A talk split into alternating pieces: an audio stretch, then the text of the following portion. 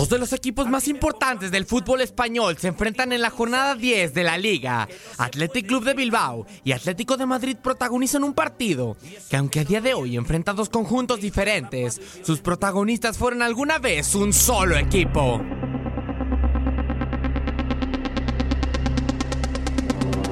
Corría el año de 1903 y el Athletic Club de Bilbao venció al Real Madrid en la capital española.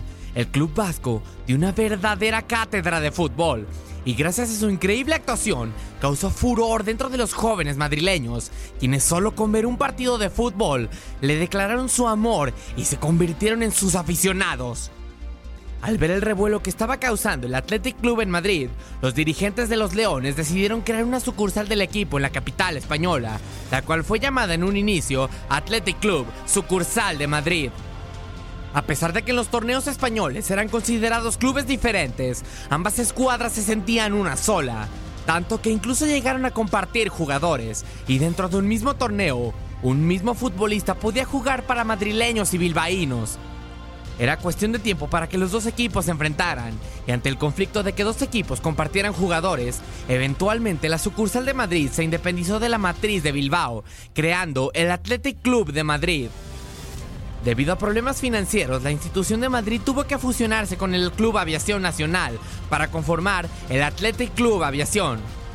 Con la llegada de la dictadura de Francisco Franco a España, todos los equipos fueron obligados a quitar los anglicismos de su nombre, por lo que el nombre del equipo pasó a Club Atlético Aviación.